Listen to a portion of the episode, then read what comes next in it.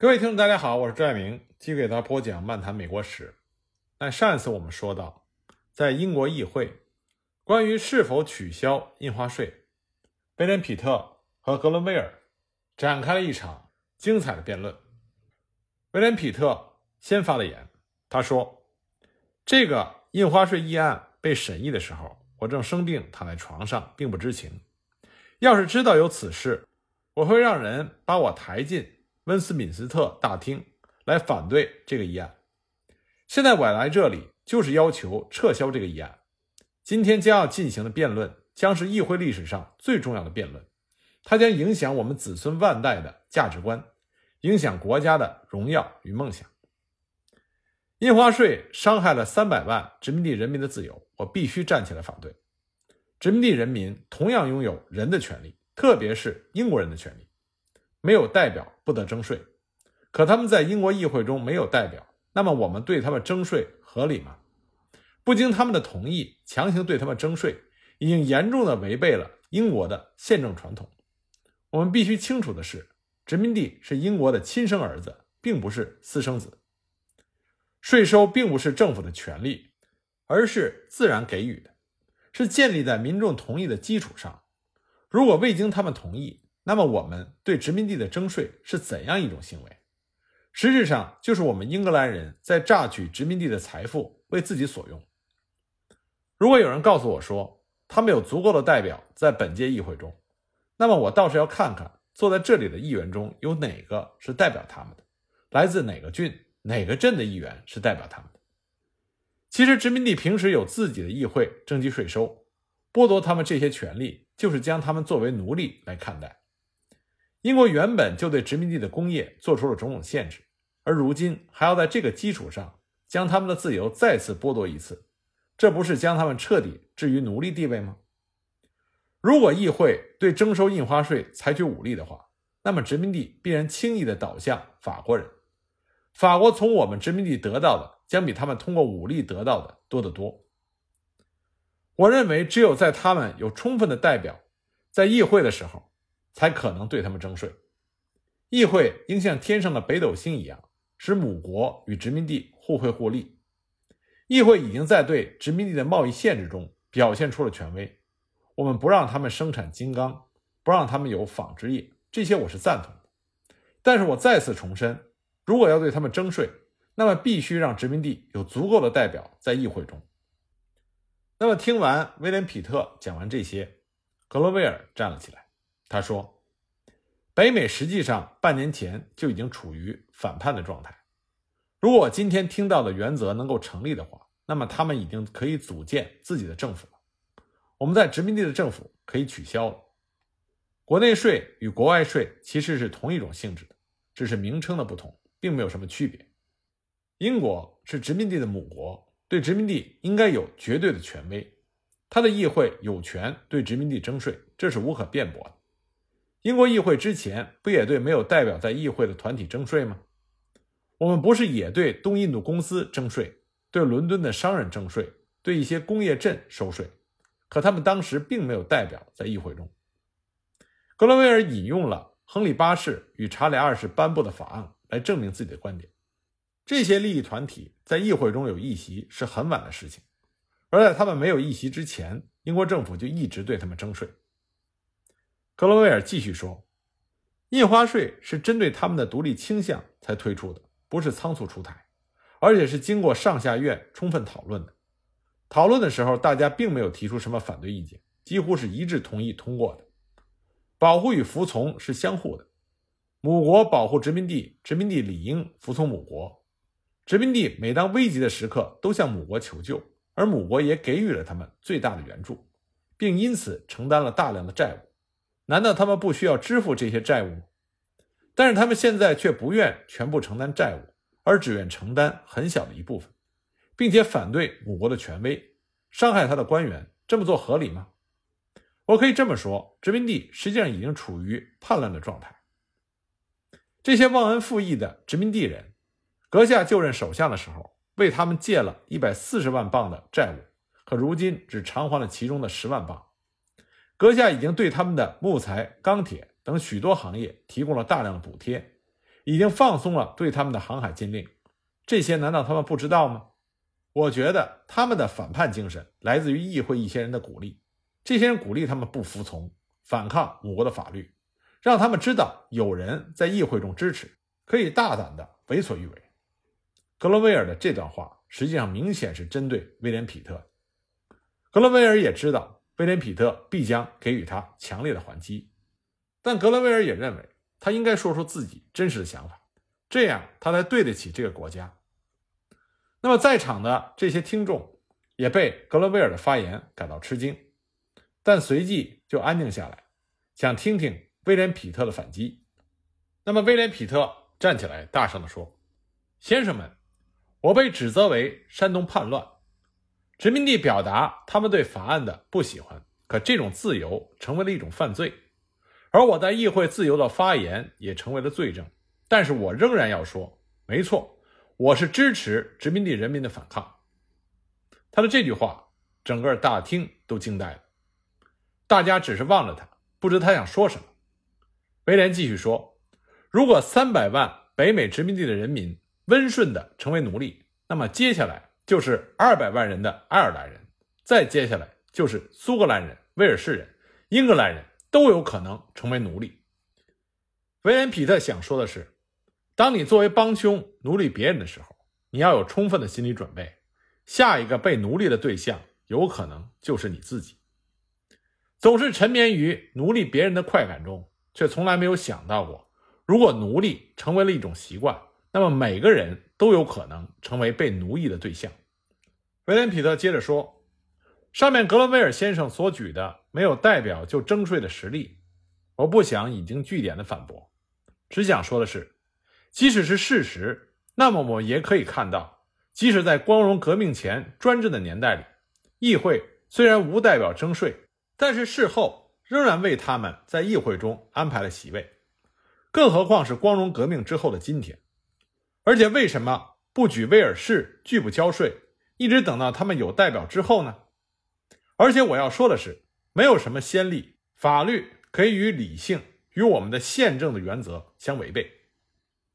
格伦威尔先生提到说，有很多公司没有被代表，这个没错，但他们都是英国本岛的居民，他们与许多议员都有联系，并对他们施加影响，他们的诉求在许多议案中都有体现。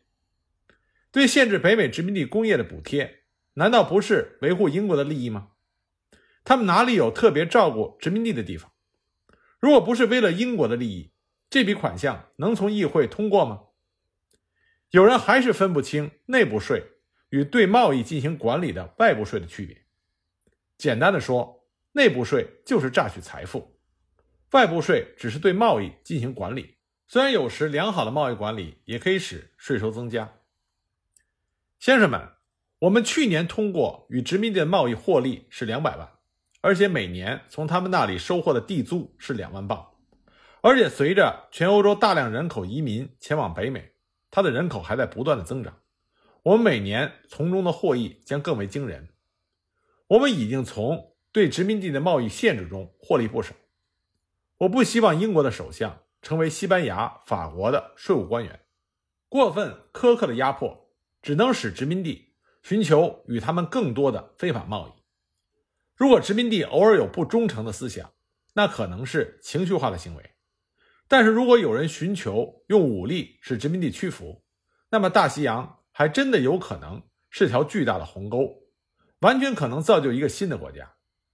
如果殖民地倒下，它必然是惨烈的倒下，随他们倒下的还有英国的宪政原则。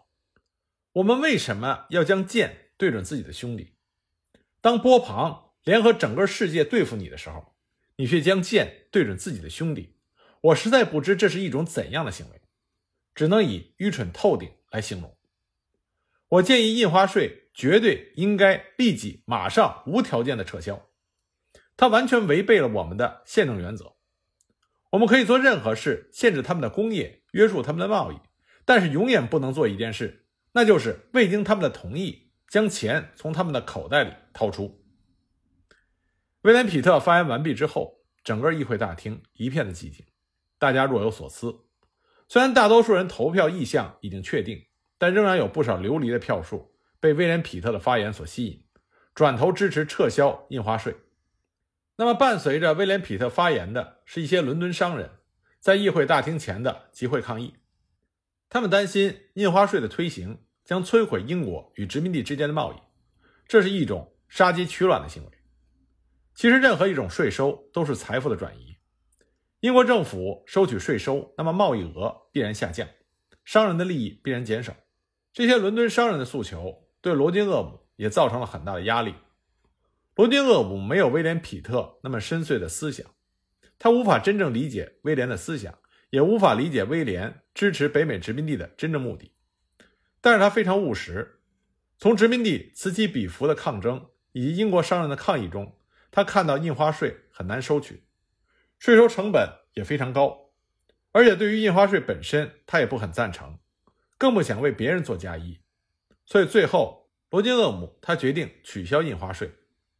在他的斡旋下，各方都做出了妥协。议会首先通过撤销印花税议案，不过接着马上就通过宣言法案，重申了英国议会的权威，重申了英国议会有权对殖民征税的无限权威。至此，印花税胎死腹中，来不及实施就被取消。不过，新通过的宣言法案犹如一柄巨大的利剑，悬于北美人民的头上。一七六七年取消印花税后不久，在殖民地暂时平静的外表之下，几股暗流在涌动。尽管印花税被取消，但是税收等经济利益方面的争执却从来没有停止过。其实，关于税收方面的争执，争执的焦点并不是应不应该收税，或者是收税收多少的问题，其本质问题是到底应该由谁来决定收多少钱。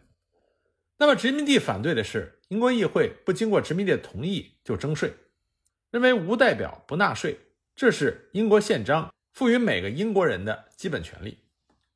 但英国议会这边反驳的理由也很充分。英国本土有不少的郡在议会中并没有代表，他们同样服从于议会的决议。任何制度都不可能十全十美，不可能保证每个地方都有代表出席议会。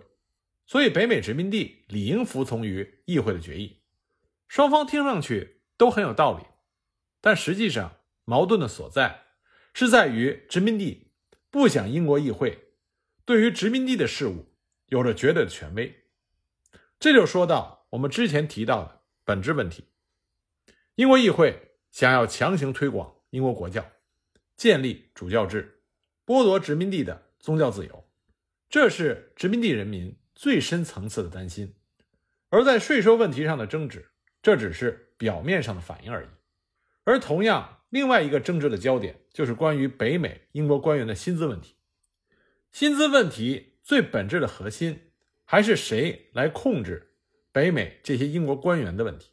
一旦殖民地议会失去了对这些英国官员的控制，那么殖民地议会形同虚设，英国政府就可以在北美殖民地。随心所欲的为所欲为，那么宗教信仰自由又变成空谈了。那么第三个表象问题就是军队问题。如果英国政府可以收取足够的税收，那么他们就可以用这些税收在北美驻扎大量的军队。对于军队问题，殖民地就更加敏感了。萨缪尔·亚当斯一针见血地指出，常设军对北美的防务帮助甚小，但是对自由的妨碍极大。英国政府治理殖民地的最佳方式，应该是放开对贸易的限制。任何试图通过武力来征税的做法，必然会引起人们的强烈反感，效果绝对与想法背道而驰。那么，殖民地为什么对常设军这么敏感呢？其实，通过常设军来治理国家，这在东方人的眼里是司空见惯的事情。国王从人民中选拔一批人组建军队。通过这支军队对人民进行管理、征税、统治，国王与这支军队形成利益共同体，分享财富。国王分得大头，军队中的其他人分成小头，逐级递减，形成一种倒金字塔式的分配结构。而这个倒金字塔结构就保证了国家和社会的稳定。倒金字塔结构之外的所有人要服从于这个倒金字塔，但是维持军队是需要经济基础的。也就是说，要钱。但是在英国的资产阶级革命所诞生的宪章里有一个重要的内容，这就是未经议会同意，国王不得征税。那么国王不得征税，谁才能负责征税呢？这是议会来决定。那么在英国的资产阶级革命，国王和议会是对立的。那么议会不可能去同意交税来让国王维持一个常设军来对付自己。其实从英国资产阶级革命开始，到后面的欧洲乃至美国的建立，我们可以看到军队实力的扩张和提高都是非常谨慎的。因为在人类历史中，从资产阶级革命成功之后的这几百年，和之前的几千年相比，是非常短暂的一部分。而在之前的那几千年里，军队都是作为强者的工具，来控制和统治弱者，而这个弱者指的就是民众。而人类文明发展的大方向，就是要摆脱弱肉强食这个动物的基本法则。这也意味着。强者的力量要受到遏制，而弱者的地位得到提高，并且得到尊重。那么，在资产阶级革命之后，弱者的地位得到提高，弱者有了在政治舞台上发言的权利，也能参与到国家的治理中来。这是人类文明一次巨大的进步，它来之不易。所以，和之前的几千年相比，这几百年的历史，我们仍然不断的要防备文明的倒退。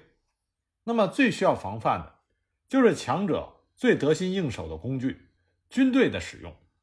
但是军队这个工具还依然必须存在，有了它，才能保障制度，保障信仰。真正需要改变的是这个工具的拥有权、使用权，以及使用的方法和方式。可以这么说，军队这个强有力的工具，从英国资产阶级革命。胜利之后，开始进入到民众，也就是弱者的手中之后，直到今天几百年过去，如何正确的使用它、拥有它，我们人类仍然在不断的摸索。所以呢，对于当初刚刚完成资产阶级革命、走上宪政道路的英国来说，他们对于军队的使用，必然是存在着很大的问题。那么是什么样的问题呢？我们下一集再继续给大家讲。